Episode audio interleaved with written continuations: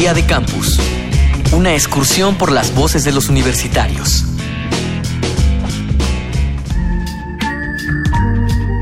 Desde que su uso comenzó a popularizarse, los sitios más buscados de Internet son aquellos que le permiten al usuario compartir sus ideas. Salas de conversación, foros de interés, plataformas para compartir dibujos, pensamientos. Internet es una enorme página en blanco que siempre pregunta cómo nos sentimos. Algunos la utilizan como diario personal, otros creen que no es el mejor lugar para exponer sus pensamientos. ¿Tú acostumbras expresarte en redes sociales?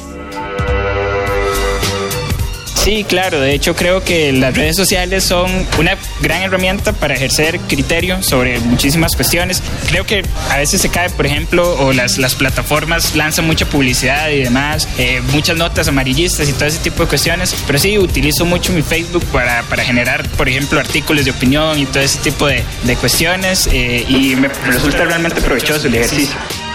Christopher Solano Gómez. Estudio enseñanza del castellano y literatura en la Universidad de Costa Rica.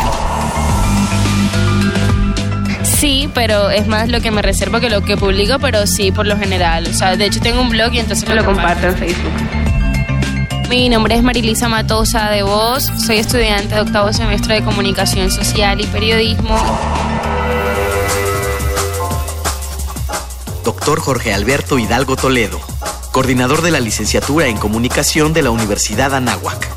Las redes sociales son el rey de los contenidos que circulan en Internet. ¿Y a qué me refiero? Que literal sí podríamos hablar de un mundo antes y después de Facebook. Prácticamente esta, esta red social vino a transformar la manera como hoy entendemos el mundo. Antes podríamos decir que teníamos todos un capital cultural, un capital social. Hoy hablamos de un capital de vinculación. Y cuando me refiero a un capital de vinculación, me estoy hablando de que para las personas es importante ya no solamente hacerse la pregunta si deben o no deben de estar en Internet, sino más bien cómo quiero estar en Internet. Y en el cómo quiero estar en Internet, las personas han aprendido a construir su identidad en estos espacios digitales.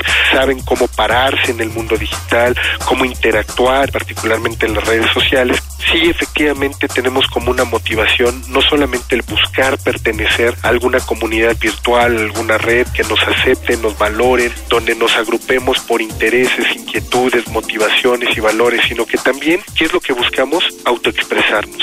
Para los jóvenes, una actividad cotidiana es ir dejando huella de sí mismos, de esta identidad que van construyendo en las redes sociales, y casi es como el efecto de Hansel y Gretel de ir dejando pequeñas galletitas en el camino para ellos mismos y reencontrar a los demás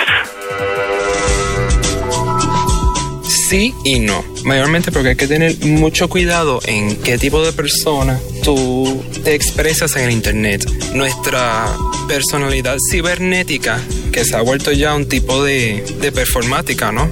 conlleva un cierto ángulo de ti que tú no expresarías de una manera este, en persona o tal vez sí y quieres expresarte de una manera más compleja en el internet. Y debes tener muy en consideración que todo lo que se ponga en internet sí se plasma de una manera permanente aunque tú lo borres de tu cuenta. Ten mucho cuidado cómo te expresas y expresarte de una manera inteligente soy Carl Díaz, tengo 22 años y estudio comunicación audiovisual y drama en la Universidad de Puerto Rico, recinto de Río Piedras.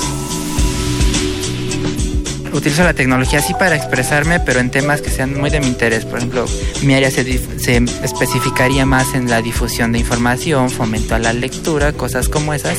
Entonces me expreso más en cuanto a círculos de lectura y esas cosas en Internet.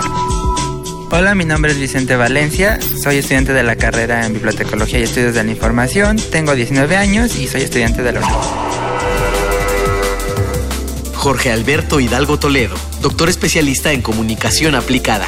Pareciera que estamos ante una sociedad deseosa de expresión, que necesita forzosamente estos espacios para comunicarse con nosotros y van dejando huella de sí, como lo va haciendo el grafitero que va dejando huella diciendo aquí estuve yo, pues ellos también lo van haciendo en estos entornos digitales.